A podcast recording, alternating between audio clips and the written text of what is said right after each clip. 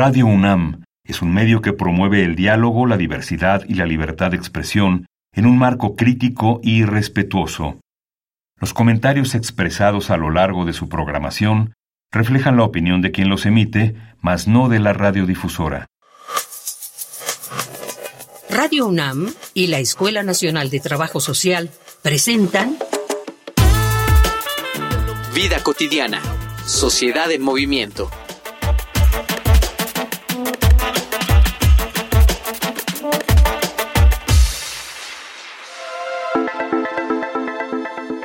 Nunca has golpeado a una mujer, ni le has gritado. No le has dicho ningún insulto directo y no la has retenido a la fuerza. Hay una gran cantidad de hombres que piensan que por no haber hecho ninguna de estas cosas, pueden decir que no son machistas. O quizá pienses, como mujer, que dado que no te han pasado ninguna de estas cuestiones, no has sufrido violencia de género. Pero ¿qué tal otras actitudes más normalizadas y que, de igual manera, son consideradas violencia? Por ejemplo, dudar de las capacidades de una mujer, como al manejar un coche o practicar un deporte, o creer que las mujeres son más emocionales y que no pueden tomar una decisión de forma lógica. El simple hecho de considerar que una mujer puede y debe cocinar mejor que un hombre, o reservar las tareas domésticas para que las haga exclusivamente nuestra madre, también es violencia de género. Mirar una película y basar el desempeño de una actriz por su apariencia física o por cómo se vistió, lo mismo.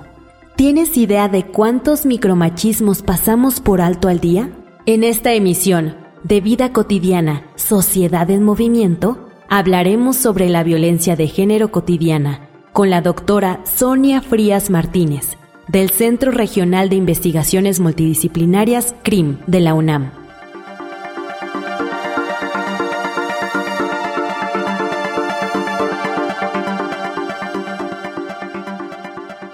Muy bonita tarde, ya es viernes, viernes de vida cotidiana, sociedad en movimiento. Yo soy Ángeles Casillas y como siempre agradezco su preferencia. ¿Qué tema vamos a abordar el día de hoy? Hoy vamos a platicar, a reflexionar sobre la violencia de género en nuestra vida cotidiana, esa que se ejerce tanto en las escuelas, en los centros de trabajo, en nuestras relaciones de pareja, en nuestros espacios comunitarios. Vamos a platicar qué podemos hacer para poder ir erradicando esta lamentable situación. Pero antes, por favor, escuchen las formas de comunicación oficial con la Escuela Nacional de Trabajo Social. Facebook, Escuela Nacional de Trabajo Social, ENTS, UNAM. Twitter, arroba ENTS, UNAM Oficial. Instagram, ENTS UNAM Oficial.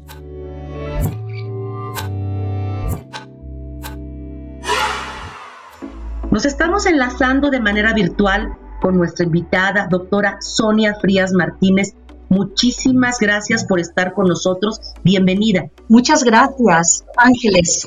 Vamos a iniciar, doctora, si te parece, para nuestra audiencia, poder enmarcar cuál sería la mejor forma de poder comprender este significado de violencia de género. La violencia de género es toda aquella violencia que se ejerce desde el modelo hegemónico de la masculinidad, ¿no? que está encarnado mayoritariamente por los hombres, pero también por algunas mujeres. La violencia de género va dirigida principalmente hacia las mujeres, niñas y adolescentes en todas las culturas, pero también puede estar asociada y puede ir dirigida hacia todos aquellos hombres que no siguen los patrones de la masculinidad hegemónica. La violencia de género es un concepto más amplio que el de violencia en contra de las mujeres. Durante determinados momentos se utilizaba de manera indistinta, pero las mujeres pueden padecer formas de violencia de género, pero también al mismo tiempo pueden padecer otras formas de violencia que no necesariamente están vinculadas con el género. Entonces, la violencia de género está asociada pues al sexismo, al deseo de dominación de las mujeres, y puede ser comprendida desde una perspectiva ah, feminista. En cambio, las violencias en contra de las mujeres que están asociadas a otros factores que no son el género, pues las podemos comprender desde otro tipo de teorías, como por ejemplo pueden ser las teorías criminológicas, las teorías de victimización, en las cuales el género pues puede ser un factor que puede incrementar la vulnerabilidad. Qué interesante esta diferenciación que nos haces, doctora. ¿Pudiéramos abonar para una mayor comprensión eh, en, esta, en esta diferencia de, de violencia de género? ¿Cuáles serían, digamos, como las manifestaciones o si podemos hablar de una tipología de violencia de género para que podamos ubicarla de una mejor manera.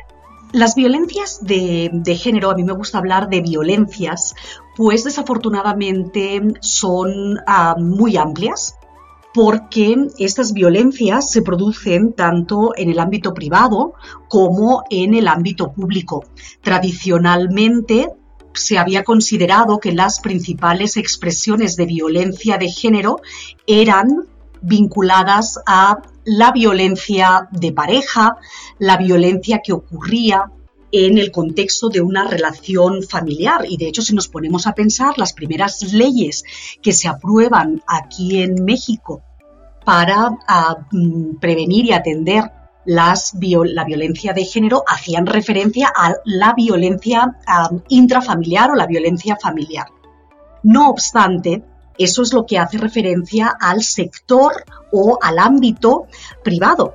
Pero las violencias también ocurren en el ámbito público y se manifiestan, por ejemplo, en el acoso y hostigamiento sexual, en instituciones educativas, en los lugares de trabajo, se manifiesta, por ejemplo, también en contextos institucionales.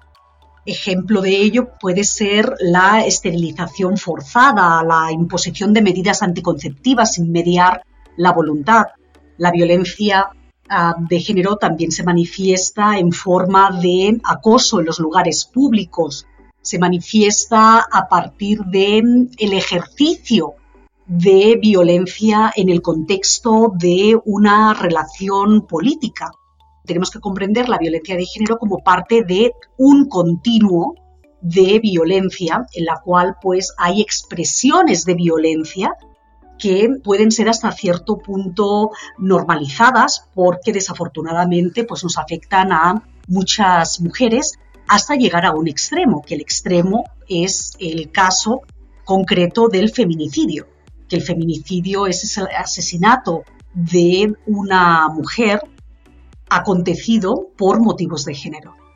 Y ahora que lo comentas, esta parte de, normalizar, doctora, estaba pensando en estos diferentes espacios de lo público y lo privado que tú nos, nos comentas, y también pensar, ¿por qué no?, en estas como tipo de violencias simbólicas, como muy sutiles, ¿cierto?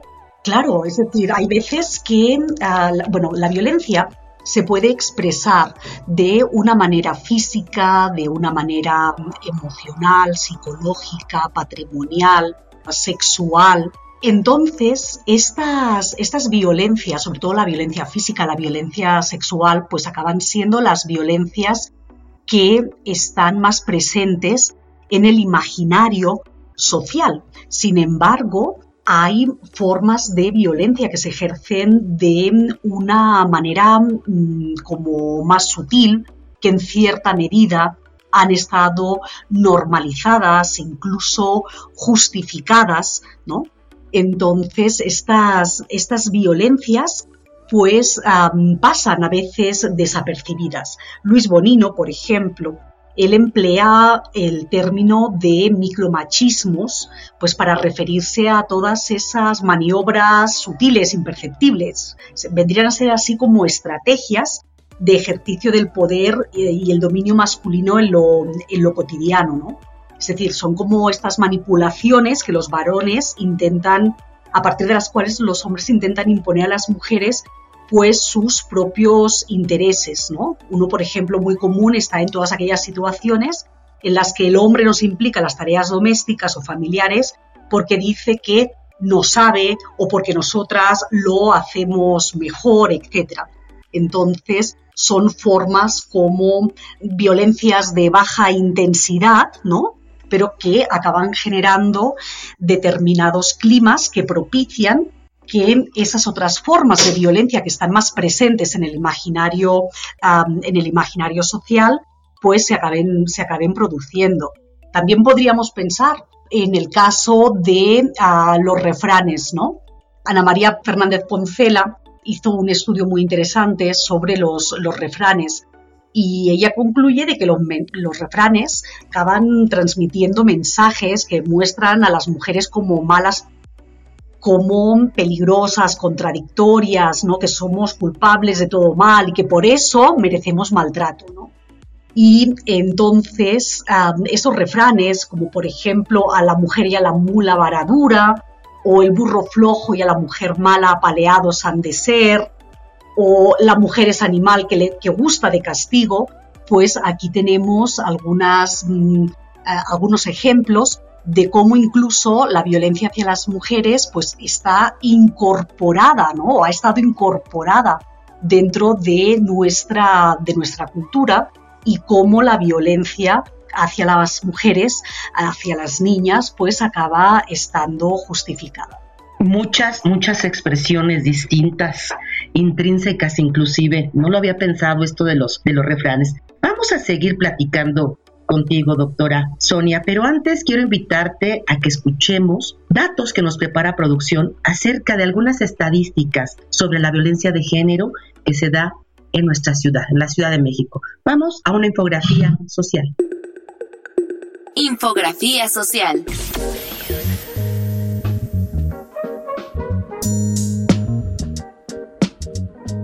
La violencia contra las mujeres se manifiesta en diversos tipos de agresiones, desde el feminicidio hasta los machismos cotidianos. Esta es generalmente ejercida por los hombres, mediante prácticas que se basan en un pensamiento sexista, en el cual se devalúa a las mujeres o lo femenino. Algunas de sus formas más evidentes son el impedir el acceso a la educación, espacios públicos o puestos de trabajo a las mujeres por el hecho de ser mujer. Pero también incluye insultos, acoso sexual, impedir la independencia financiera, el mansplaining, comentarios o acciones que perpetúan los roles de géneros impuestos, etc. La Ciudad de México es la segunda entidad en la que prevalecen las agresiones contra mujeres de 15 años y más, con 76.2% de casos. El Estado de México es la primera entidad que encabeza el mayor porcentaje de violencia, con 78.7%, de acuerdo con datos de la Encuesta Nacional sobre Dinámica de Relaciones en los Hogares 2021 del INEGI. En los últimos 12 meses, la violencia psicológica fue la más alta con 29.4%, seguida de la sexual 23.3%, la económica, patrimonial y o discriminatoria 16.2% y la violencia física con 10.2%. La Secretaría de las Mujeres refiere que de entre las mujeres de 15 años y más de la Ciudad de México, el 60.9% han estado expuestas a lo largo de su vida a violencia en el ámbito comunitario. 41.6% han tenido experiencias de agresiones en pareja en su relación actual o última. Y 38.5% han sufrido violencia obstétrica durante los últimos cinco años. En cuanto a delitos sexuales, 64.5% de las mujeres han sido víctima de ellos a lo largo de su vida y 14.5% reportan haber vivido al menos un incidente antes de cumplir 15 años. Para erradicar estas conductas normalizadas, es necesario implementar programas educativos desde la formación básica, fundamentados en pensamiento crítico y científico sin la injerencia de ideologías. Sobre todo, hay que evitar la práctica de actitudes sexistas y misóginas en todos los espacios escolares y legislar con perspectiva de género para aplicar la justicia en castigo a la violencia machista, así como acabar con la impunidad. Necesitamos además cambiar los modelos de enseñanza en el hogar, principalmente con los hombres mayores que conviven con niños pequeños y fungen como modelos a seguir. Y por encima de todo, podemos comenzar con eliminar los roles de género dentro de los hogares, al establecer una distribución justa de las actividades con base a las necesidades de la familia y establecer una convivencia democrática que considere las realidades de grupo, educando a las infancias bajo nuevas masculinidades y feminidades.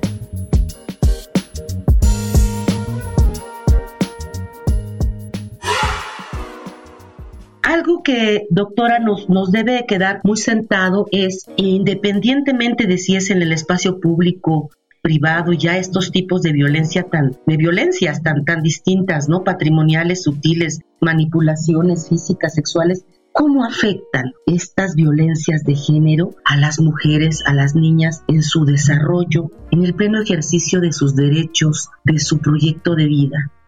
Ángeles, las consecuencias de la violencia de género son, son enormes, ¿no? Por un lado, tenemos que pensar en todas las implicaciones que tiene para las propias personas, ¿no? Es decir, para las propias mujeres, implicaciones sobre su salud física, en el sentido de que pues las mujeres que padecen violencia de género, sobre todo las formas que podrían considerarse como más, más peligrosas, pueden conllevar que las mujeres padezcan moretones, cortes, pérdidas de piezas dentales, embarazos no deseados, lesiones, quemaduras, hasta llegar precisamente al feminicidio. Por ejemplo, en la región de América Latina y el Caribe, dos de cada tres feminicidios son perpetrados por parte de la pareja íntima. También tenemos que ver todas las mm, consecuencias que tiene la violencia de género sobre la salud mental de las mujeres en el sentido de que las experiencias de violencia de género están asociadas a depresión, ansiedad, baja autoestima, autoaislamiento, miedo, trastornos de la alimentación, del sueño, intento de suicidio, suicidio, así como síndrome de estrés postraumático. Pero las consecuencias van también asociadas o también se manifiestan en el entorno, ¿no? El entorno de estas mujeres que padecen en violencia y también en, su desempeño, ya sea escolar o ya sea laboral. Por ejemplo, sabemos que las mujeres que son objeto de acoso y hostigamiento sexual en un contexto de relación escolar o laboral tienen mayor absentismo, experimentan mayor rechazo y exclusión. Es más probable que pierdan el, empleo, que pierdan becas que pudieran tener para cursar sus estudios, también su desempeño escolar o laboral se ve disminuido y al mismo tiempo también afecta a las otras personas que puedan estar en su entorno, en el sentido de que esas consecuencias también pueden ah, manifestarse en sus hijos, hijas, en el caso de que los tengan, así como personas allegadas. Entonces las consecuencias son muy, muy grandes. Se publicó eh, a finales de agosto de este año los datos de la encuesta nacional sobre la dinámica de las relaciones en los hogares que se realizó en el año 2021. Y esta encuesta lo que nos muestra es que a nivel nacional, como consecuencia de la violencia experimentada por parte de la pareja, 35% de las mujeres padecieron daños físicos, ¿no? concretamente 30% moretones o hinchazón en alguna parte de su cuerpo, el 3.5% de las mujeres requirió ser hospitalizada o requirió una operación. 3% de las mujeres que padecieron violencia de pareja y tuvieron daños físicos, tuvo fractura de algún, hueso y como consecuencia de la violencia el 2.8%, es decir, casi el 3%, no puede mover alguna parte de su cuerpo. Es decir, que estamos hablando de consecuencias muy graves para la vida ¿no? de las mujeres.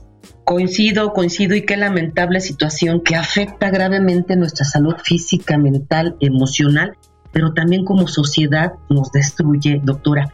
Salimos a preguntar a mujeres. ¿Qué opinan respecto a estas violencias de género? Si alguna vez han padecido alguna de ellas. Vamos a conocer estos testimonios en nuestras Voces en Movimiento. Voces en Movimiento.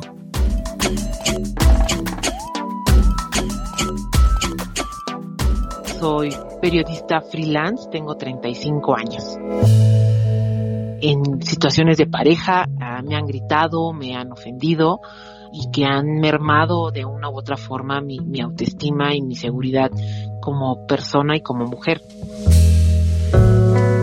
Cuando alguien dice no, pone un límite y la otra parte, sin respetar ese límite, te agrede, te toca o, o te ofende de alguna otra forma, también cuando estás hablando sobre tus derechos o estás manifestando tu opinión y te silencian de una u otra forma también es violencia de género cuando pues muchas se dan en relaciones de pareja normalizar el abuso sexual el no no estar dispuesta o dispuesto a tener una relación con tu pareja y que seas forzada o forzado también es violencia de género Hola, soy comunicóloga y psicóloga, trabajo en una institución pública y tengo 42 años.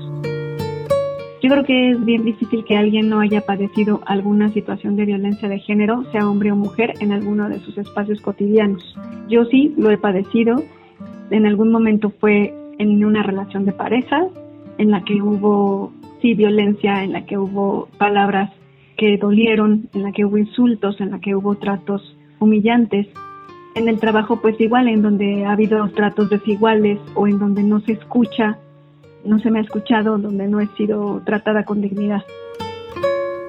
Hay actitudes que me parecen que son violencia de género normalizada, que son las que vienen junto con la educación, desafortunadamente, como el hecho de en un hogar que una mujer tenga que hacer más labores que el hombre, me parece que eso ya se ha normalizado. También hay hogares todavía y muchos en los que hay una violencia intrafamiliar que también se normaliza, como que se dice a las mujeres pues ese hombre que te maltrata es tu cruz, es normal, así son los hombres, y entonces se normaliza que una mujer sea maltratada.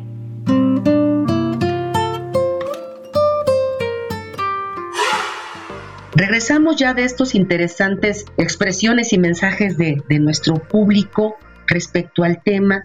Estamos cerrando nuestro programa, doctora, y no queremos dejar pasar la oportunidad para que con esta experiencia tan vasta que tienes en el tema, nos puedas compartir algunas medidas para que nosotros podamos, como mujeres que escuchamos muchas este programa, distinguir estas violencias y poder eventualmente prevenirlas. ¿Qué podemos y qué debemos tener en cuenta en nuestros espacios públicos y privados? Muy buena pregunta, Ángeles lo que tenemos que hacer como sociedad en general, ¿no? Digo, porque la violencia de género no solamente es un problema, como hemos visto, que ataña a las mujeres, sino que atañe pues a toda la, la sociedad en general. Entonces, como sociedad, lo que tenemos que hacer es trabajar desde la temprana infancia promoviendo la igualdad entre las personas, ¿no? Es decir, desde la temprana infancia, desde la escuela, desde las instituciones educativas, desde los medios de comunicación, precisamente el transmitir un mensaje claro que el hecho de haber nacido con un cuerpo femenino, con un cuerpo masculino, un cuerpo no binario, pues eso no es justificación para que unas personas dominen y ejerzan control sobre otras, que todas las personas somos iguales con independencia del empaque, por así decirlo, en el cual hayamos, hayamos nacido. Porque la violencia de género está asociada a estas desigualdades socialmente construidas entre hombres y mujeres, que son desigualdades que no son naturales, porque estas desigualdades están sustentadas en roles y estereotipos de género, ¿no? Que mandatan qué es apropiado que haga una mujer, qué es apropiado que haga un hombre, que mandatan cómo debemos ser las mujeres, cómo debemos ser los hombres. Y esta desigualdad de género llevada al extremo es lo que acaba generando las ah, distintas manifestaciones de violencia en contra de las mujeres. Y estas desigualdades de género y estas creencias que acabamos teniendo sobre los hombres, las mujeres, eh, son creencias que vamos conformando a lo largo de la vida y que empezamos a conformar desde la temprana infancia.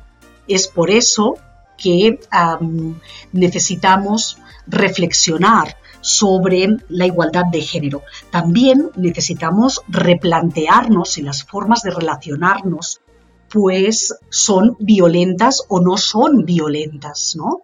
Actualmente, por ejemplo, estamos hablando mucho de las experiencias de acoso y hostigamiento sexual eh, de las mujeres y las adolescentes en las escuelas, en las universidades, en los lugares de trabajo. Y ahora sabemos que a determinados comportamientos que antes eran considerados como normales, pues en realidad no son normales. ¿Por qué? Porque lo que acaban haciendo es reproducir roles y estereotipos de género que acaban sustentando las violencias. Nos vamos a quedar para el cierre del programa con este exhorto que nos haces, doctora. Hagamos una reflexión de fondo Vale la pena en todos los sentidos, como humanidad, como sociedad. Replanteemos esto que tú nos señalabas, qué tipo de relaciones estamos generando.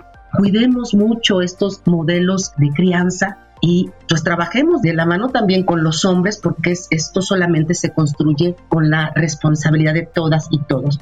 Quiero agradecerte, doctora Sonia Frías, el que hayas estado en nuestro programa Nombre de Radio UNAM de la Escuela Nacional de Trabajo Social. Muchas gracias por esos espacios tan interesantes de reflexión que nos compartiste.